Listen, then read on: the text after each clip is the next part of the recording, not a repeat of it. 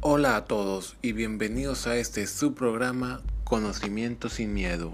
El día de hoy, en nuestro sexto episodio, quisiera comenzar con preguntándoles lo siguiente. ¿Qué tienen en común la Guardia Suiza Pontífice, la SS alemana y la Guardia Imperial Napoleónica? ¿Qué tienen en común estas tres unidades militares específicas de la historia. Sí, las tres son conocidas por su eficiencia despiadada. Sí, las tres son conocidas por su elitismo particular, pero no. Ah, la respuesta es las tres son y siguen siendo, en el caso de la Guardia Suiza Pontífice, las élites personales de guardaespaldas de sus respectivos jefes de Estado. Es decir, esas tres unidades militares sirvieron como los perros guardianes personales de sus respectivos líderes, es decir, Napoleón Bonaparte para la Guardia Imperial Napoleónica, obviamente, Adolf Hitler para la SS alemana y actualmente, y lo sigue siendo, el Papa para la Guardia Suiza Pontífice. Tiene lógica que los jefes de Estado quieran ser protegidas por tropas personales, tropas particulares y tropas que mejor se le acomoden, es decir, tropas con un alto rango de precisión, capacidad y entrenamiento, lo mejor de lo mejor, la élite de la élite. Es decir, estas tres unidades militares son las guardias personales de estos tres jefes de Estado ya mencionados. La historia está repleta de este tipo de, unidades, es decir, guardias personales para los jefes de Estado, llámese el emperador, monarca, rey, sultán, presidente, príncipe, etcétera, etcétera. Estas son conocidas como guardias imperiales. Estas guardias imperiales eran a menudo pequeñas unidades de soldados mejor entrenadas, más, más capaces, que gozaban de privilegios especiales y derechos personales, ya que estos tenían un objetivo principal, pero era un objetivo tan importante como peligroso, proteger a jefes de Estado. Es decir, estos son algo así como un servicio personal o un servicio secreto que ayudaba a proteger a los reyes, monarcas, sultanes, etcétera, etcétera, etcétera. En teoría, reclutar tropas especializadas para proteger a un individuo importante para un estado, o sea, su jefe, su rey, su monarca, etcétera, estos soldados se tratarían de los mejores los mejores entrenados, los mejores capacitados, los que tendrían una moralidad inquebrantable y una lealtad ciega hacia sus jefes. Eso tendría sentido, pero en la práctica e históricamente comprobado, estas unidades han sido el blanco principal de clientelismo y corrupción. Es decir, tiene sentido, Imaginen esto, ustedes son un soldado de, la más grande élite y son parte de una guardia personal para su rey, monarca, sultán, etcétera, etcétera, lo que ustedes quieran. Es, su misión es protegerlo a toda costa, salvar su vida, estar siempre a su lado y asegurarse que esté en buenas condiciones. Tendría sentido que ese, aparte de ser un trabajo importante, se preste mucho a actos de corrupción, traición o conspiración suena raro pensando que, bueno, son ellos los que deberían protegerlo, no deberían ser ellos los que tengan una seguridad personal. No. La historia es traicionera, amigos, y esto es un ejemplo de, de eso. Es más, el ejemplo más prominente y más antiguo de esta Guardia Imperial traicionera lo encontramos en la época antigua, más específico en la época de los romanos. Estoy hablando de una de las unidades militares más trascendentales de la historia, no solo de la historia moderna, sino de la historia universal. Estoy hablando de la Guardia Imperial por definición. La Guardia Imperial que sentó las bases para lo que sería hoy el FBI, el Servicio Secreto Mexicano, la SS alemana, los tercios españoles, etcétera, etcétera. Estoy hablando de la Guardia Pretoriana Romana. La Guardia Pretoriana era el cuerpo personal de escolta de los emperadores romanos. Eran de las más diestras y capaces fuerzas en todo el ejército romano. Estos gozaban de excelentes sueldos y numerosos privilegios, aun cuando estos solo estaban activos la mitad de lo que estaba un soldado romano tradicional. Estos tenían la, la misión de proteger al emperador romano a toda costa, acompañarlo a los campos de batalla, acompañarlo en las urbes, protegerlo en su palacio, en el consejo, en el senado, etcétera, etcétera. Pero claro, como todo en la historia, no solo se limitaron a proteger al emperador, tuvieron otras funciones, como bomberos auxiliares. En la época de Roma los incendios eran bastante comunes y bastante peligrosos, ya que podían destruir la ciudad entera en cuestión de solo horas. Por eso, aparte del servicio de bomberos que tenían los romanos, la guardia pretoriana servía como ayuda auxiliar. También pueden ser soldados de repuesto, digo, una unidad de élite militar en la ciudad podría ser de ayuda en una situación, no sé, una invasión de bárbaros germanos, una revuelta, mm, un estallido, una guerra civil, una revolución la Guardia Pretoriana, de ser las mejores, obviamente está siempre considerada como el refuerzo de último minuto. O también, ¿por qué no? Podía servir como policía secreta. Sí, una unidad militar personal también puede hacer trabajos de espionaje, sabotaje,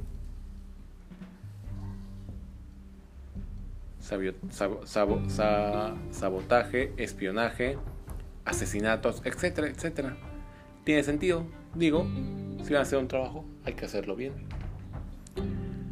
Aún así, hay algo que es importante recordar. Si bien la Guardia Pretoriana tenía, en teoría, la misión de proteger al emperador, o sea que ese era todo su objetivo, realmente la Guardia Pretoriana era muy deficiente en eso. O sea, al principio de su existencia, la Guardia Pretoriana era verdaderamente exitosa en lo que hacía.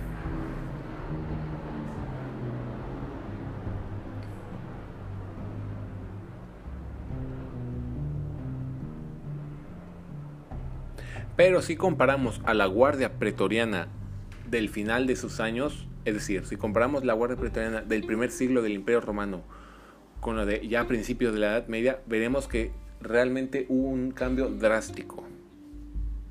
Son completamente diferentes y que pasaron de ser la línea principal de defensa del emperador romano a convertirse en la principal amenaza contra el propio emperador. Fundadas por el primer emperador Octavio Augusto como una, fuerza, una forma de mantenerse seguro en la caótica era en la que vivía, Augusto fue quizá el único emperador que gozó de la lealtad incondicional de los pretorianos. Su sucesor, Tiberio, escogería no solo el símbolo perfecto para los, para los pretorianos, sino que comenzaría poco a poco el declive que eventualmente marcaría para siempre la historia de Roma. Tiberio decidió darle a la Guardia Pretoriana el símbolo de un escorpión, debido a que Tiberio era de signo zodiacal escorpio. Un escorpión no solo era la imagen perfecta para los pretorianos, porque no solo reflejaba su mortalidad, sino también su naturaleza traicionera y venenosa, que sería más adecuada en los años posteriores. Poco a poco los pretorianos comenzaron a actuar en beneficio propio. Presionaron a Tiberio para que escogiera a un senador como líder de, la Guardia Pretoriana, tanto que eventualmente Tiberio se vio forjado a ceder. Esta fue la gota que empezó a llenar el vaso para el declive y corrupción de la Guardia Pretoriana. Muchos historiadores afirman y consideran que la corrupción de la Guardia Pretoriana fue uno de los factores principales en el declive e inestabilidad de la historia romana. Los pretorianos, eventualmente abandonaron sus ideales de lealtad al emperador y no solo derrocaban y no solo tenían la misión de proteger a los emperadores, también podían derrocarlos. Si estos se convertían en tiranos o despreciables, como fue Calígula, Comodo o Nerón. Estos poco a poco comenzaron a derrocar no solo a esos tiranos, sino a tirar y derrocar a cualquier emperador que no se diera con sus extravagantes exigencias, como fueron el caso del emperador Heliogábalo y Balbinus, que ambos fueron asesinados por su propia guardia personal por negarse a darles cantidades exorbitantes de oro.